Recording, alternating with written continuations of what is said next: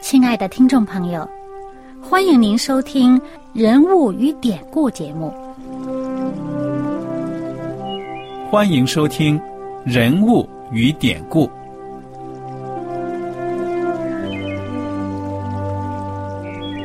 听众朋友们，当你读圣经的时候，不知道有没有过这样的想法？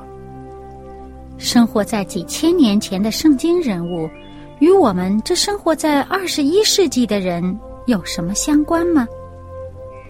那些古时候缔造了历史的伟人们，只是些令我们感叹而望尘莫及的对象吗？那些败坏了品德的小人和有负圣托的失败者，难道只是为了让我们嗤之以鼻吗？在这个人物与典故的节目里，我和小燕将与大家一起，通过圣经中的人物和他们的事迹，看看我们能从他们的故事中得到哪些启发，以便用正确的态度来对待我们每天所面对的生活和挑战，共同奔走天国的旅程。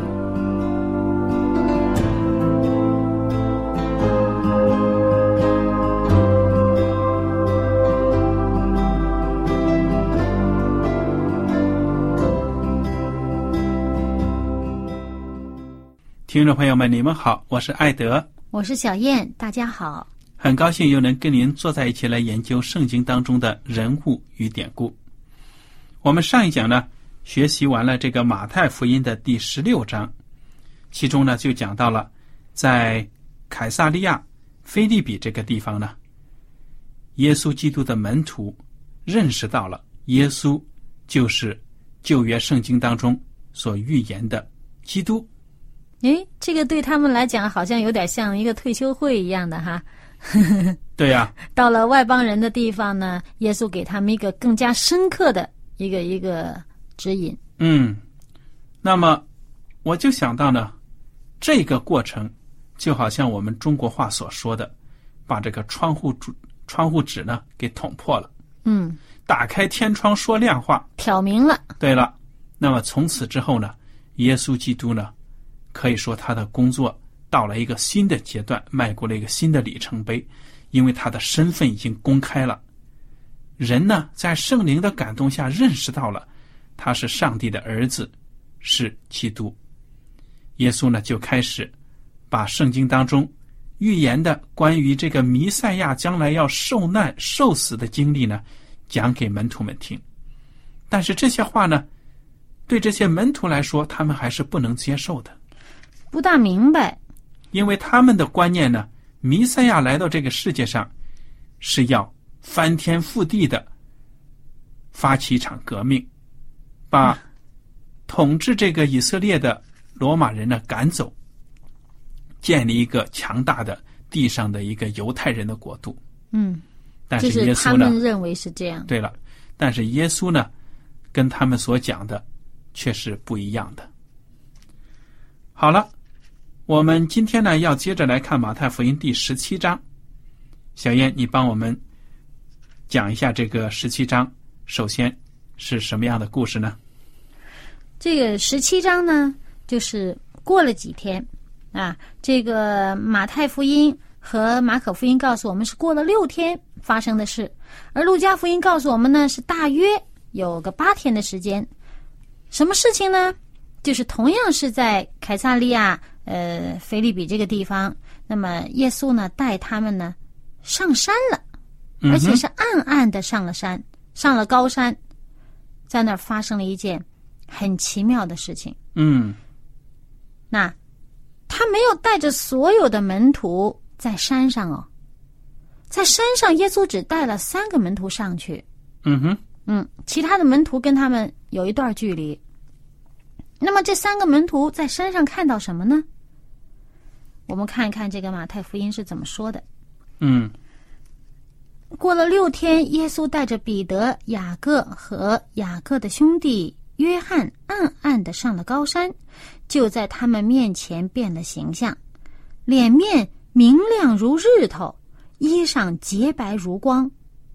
忽然有摩西、以利亚向他们显现，同耶稣说话。哎，这个同耶稣说话说些什么话呢？如果我们看《路加福音》九章三十节呢，就会看到这个上面是说，忽然有摩西、以利亚两个人同耶稣说话，他们在荣光里显现，谈论耶稣去世的事，就是他在耶路撒冷将要成的事。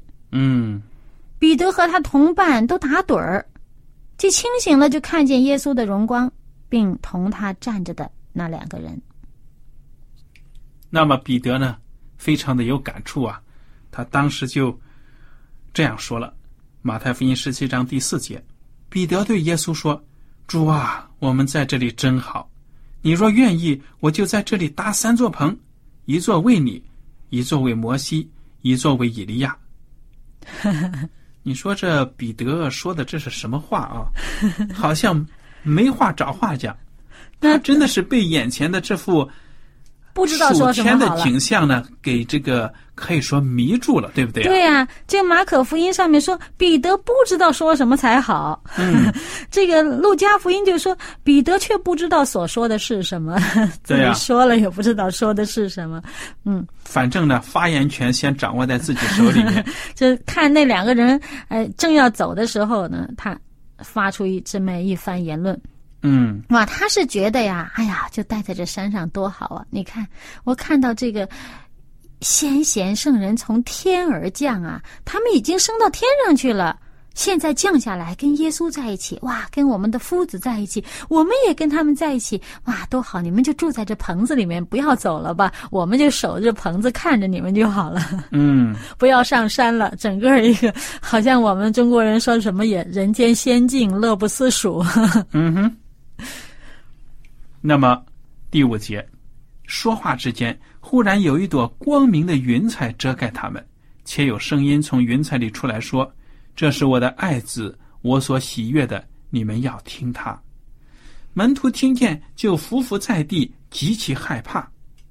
耶稣近前来摸他们，说：“起来，不要害怕。”他们举目不见一人，只见耶稣在那里。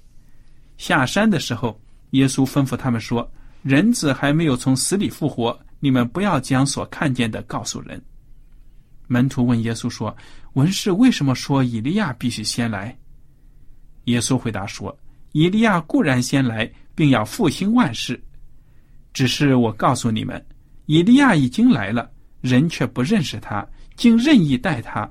人子也将要这样受他们的害。”门徒这才明白，耶稣所说的是指着施洗的约翰。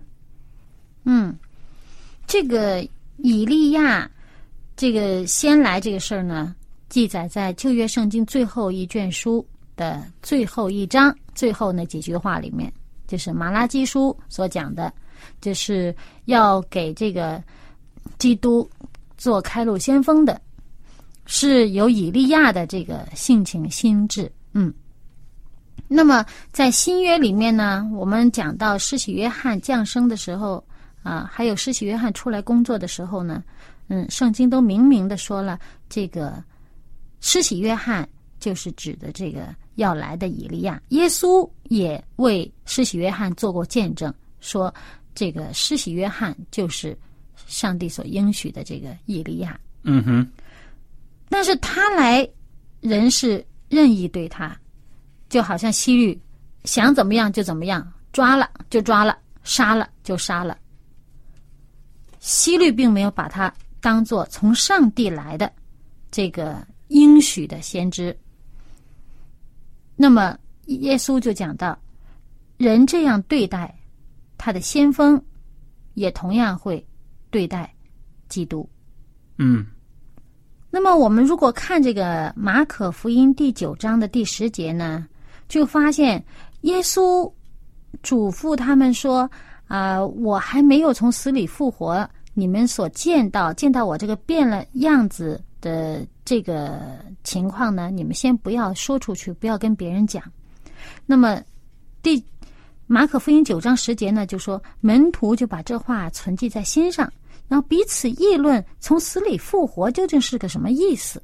嗯哼，其实耶稣已经多次，呃，让那个病了人呢、或者已经死掉的人呢、起码我们之前已经跟大家分享过两次了，啊，嗯，就是从死里复活。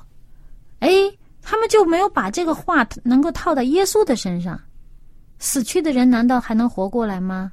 他见到耶稣行神迹，让死人复活了，病死的人或者刚刚死的人复活了。但是，耶稣如果本人死了，他还能活吗？门徒呢就把这事儿存在心里边了，而且可能还时不时的议论这事儿呢。但是事实上，我们知道呢，真正耶稣被钉死在十字架上的时候，他们不知道是把这事儿忘了呢，还是不敢相信。嗯，的确是一个谜啊。嗯有的时候，我觉得人的心情啊是很复杂的。那么，我们也看到了，其实耶稣基督所拣选的这些门徒呢，他们是比较老实巴交的那种劳苦人啊，嗯嗯嗯其实心眼儿不复杂的。嗯你说让他去思考很深的神学问题呢，他们好像也不是很懂。也没读过什么书。对呀、所以耶稣基督真的是很耐心的，通过各种各样的方式呢，开他们的窍，启发他们。嗯好，我们接着往下看吧。第十四节，治好被鬼附身的孩子。嗯耶稣和门徒到了众人那里，有一个人来见耶稣，跪下说：“主啊，怜悯我的儿子，他害癫痫的病很苦，屡次跌在火里，屡次跌在水里。我带他到你门徒那里，他们却不能医治他。”耶稣说：“唉，这又不信又悖谬的世代呀！我在你们这里要到几时呢？我忍耐你们要到几时呢？把他带到我这里来吧。”耶稣斥责那鬼，鬼就出来，从此孩子就痊愈了。门徒暗暗的到耶稣跟前说：“我们为什么不能赶出那鬼呢？”耶稣说：“是因你们的信心小。我实在告诉你们，你们若有信心，像一粒芥菜种，就是对这座山说：‘你从这边挪到那边’，它也必挪去，并且你们没有一件不能做的事了。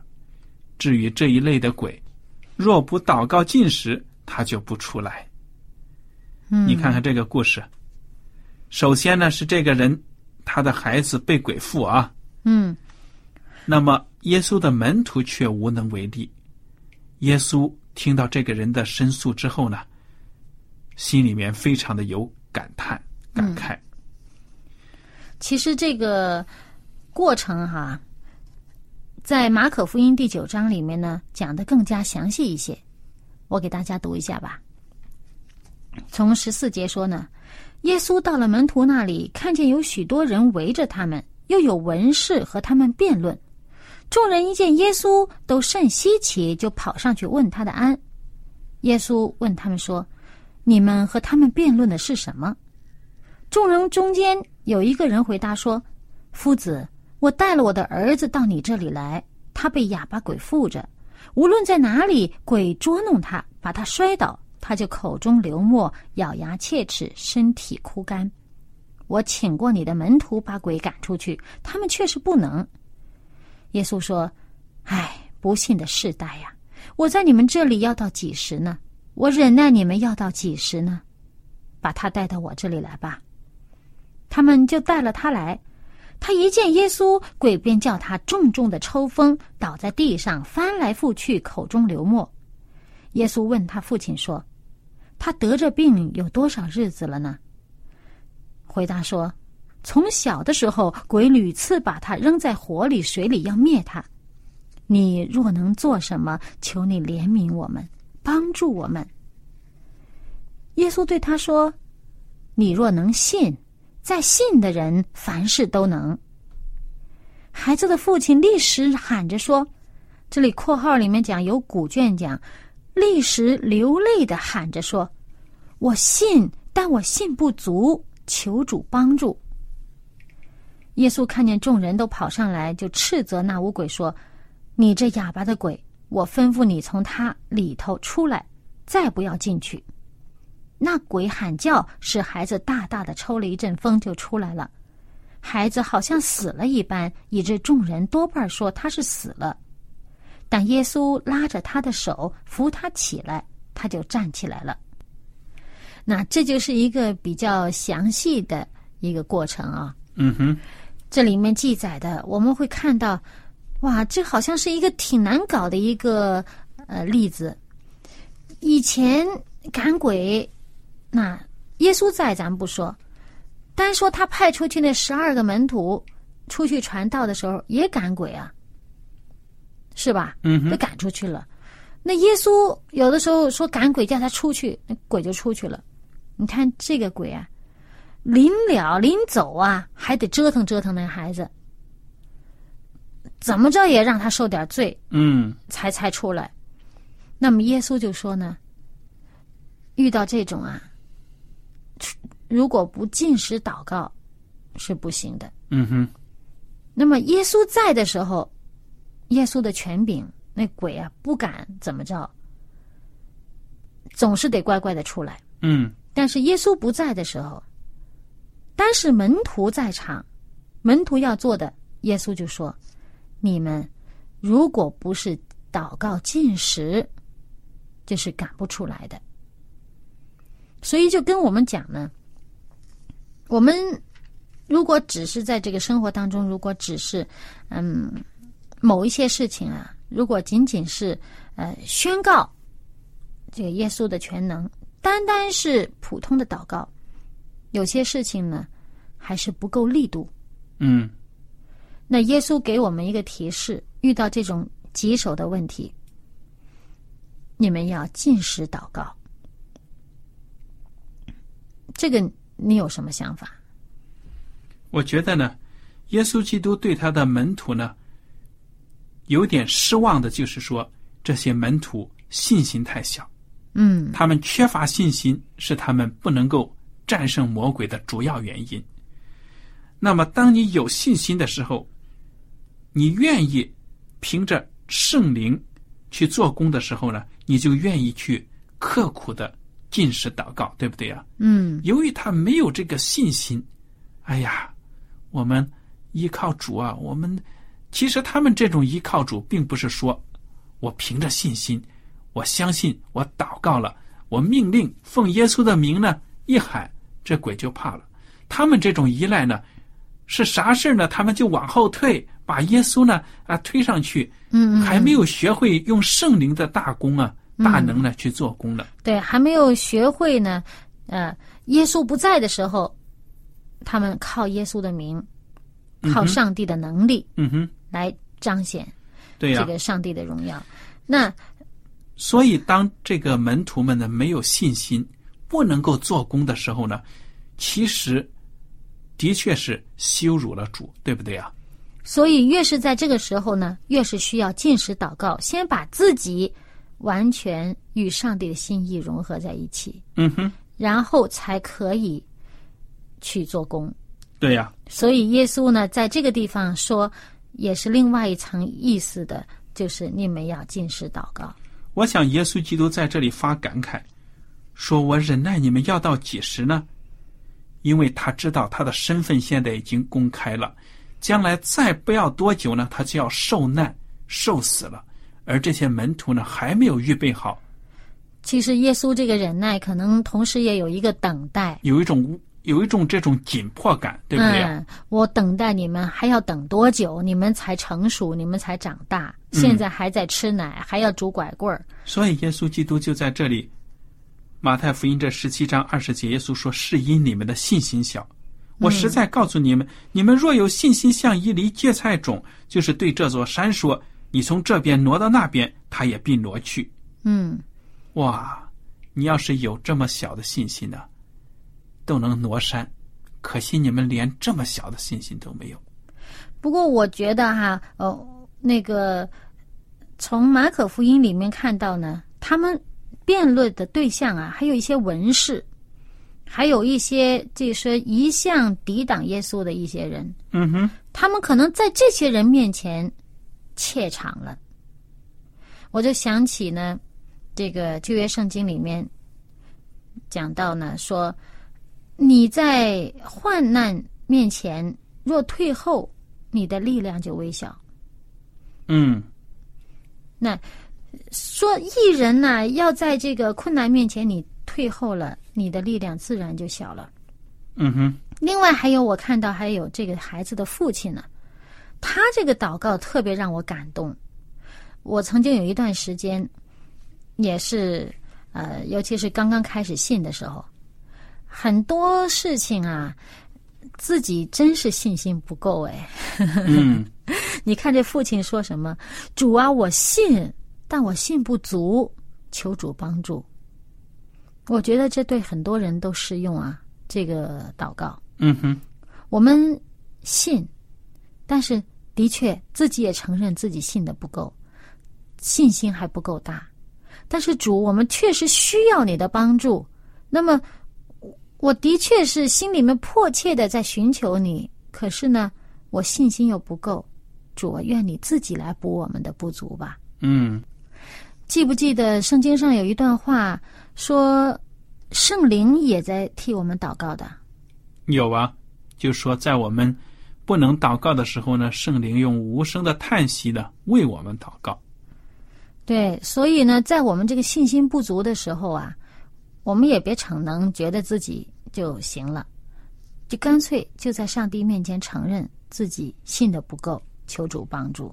嗯不过从这个父亲这个表现呢，我们也也讲想到当时的一个猜测啊，我们这个想象一下当时的这个场景啊，耶稣和三个门徒上山，哎，剩下其他的门徒呢在这儿，就有一群人就围住了。当时有人来找耶稣来寻求帮助，哎，但是呢，这个门徒竟然没有办法把这个鬼赶出去，没有办法医治这孩子。啊，这个时候，这个父亲也是好像挺失望的，是不是？觉得肯定他这孩子从小到现在就已经这个样子了，肯定他已经找过不少的方法了，都没有办法解决。但是呢，这一次听说耶稣又能医治人的病，又能赶鬼，而且别忘了，这是在外邦人的地方啊，这个不是犹太人的地方，这是外邦人的地方。那么，那他这。来试一试，竟然不行。那么这时候呢，见到耶稣来了，他就在求耶稣的帮助。那么当时他求耶稣帮助的时候，真的他信心不是很大。他说：“哎呀，如果你能做什么，你就帮助我们吧。如果你能的话，求你怜悯我们。你能做什么，你就做吧。”那耶稣告诉他说。你若能信，在信的人凡事都能。言外之意就是说，不是我不能做什么，但是你要信，你信心要有。那么这父亲啊，我信呐，我信呐，但是我信不足，求你帮助。嗯，愿我们大家呢都能够在主里面培养我们的信心，信心呢是最重要的。好，我们接着来看第二十二节。他们还住在加利利的时候，耶稣对门徒说：“人子将要被交在人手里，他们要杀害他。第三日他要复活。”门徒就大大的忧愁。这是耶稣第二次呢预言受难和复活。大家注意这一点。这个我们不想再详细的分解了，因为呢字字句句呢都很清晰。嗯，那么在这个马可福音第九章三十二节呢，还补充一句说：门徒啊，听了他这话呀，却不明白，又不敢问他。对呀，那么耶稣基督这是第二次预言自己的受难和复活，他是啊，给门徒们时间，让他们去消化，以后呢，他们会想起来这番话的。嗯，第二十四节，一个小的故事。对他们回来了，回到家摆农了，从外邦回来了。二十四节。到了加百农，有收丁税的人来见彼得，说：“你们的先生不纳丁税吗？”（括号里说呢，丁税约有半块钱，钱呢倒也不多。）彼得说：“那……”他进了屋子，耶稣先向他说：“西门，你的意思如何？世上的君王向谁征收关税、丁税？是向自己的儿子呢，是向外人呢？”彼得说：“是向外人。”耶稣说：“既然如此，儿子就可以免税了。但恐怕触犯他们。有的原文呢，其实意思是，但恐怕绊倒他们。你前往海边去钓鱼，把先钓上来的鱼拿起来，开了他的口，必得一块钱，可以拿去给他们，做你我的税银。”你看这个故事很有趣啊！对，这神奇哈。那收丁税呢？这是律法的要求。对呀。那么这收税的说：“你们的先生不纳丁税吗？”那彼得这个时候脑子什么都没想，一张嘴：“当然了，当然啦！你以为我们没钱呢？我们守法呀。”对呀，而且你以为我没钱呢？半块钱嘛，什么了不起？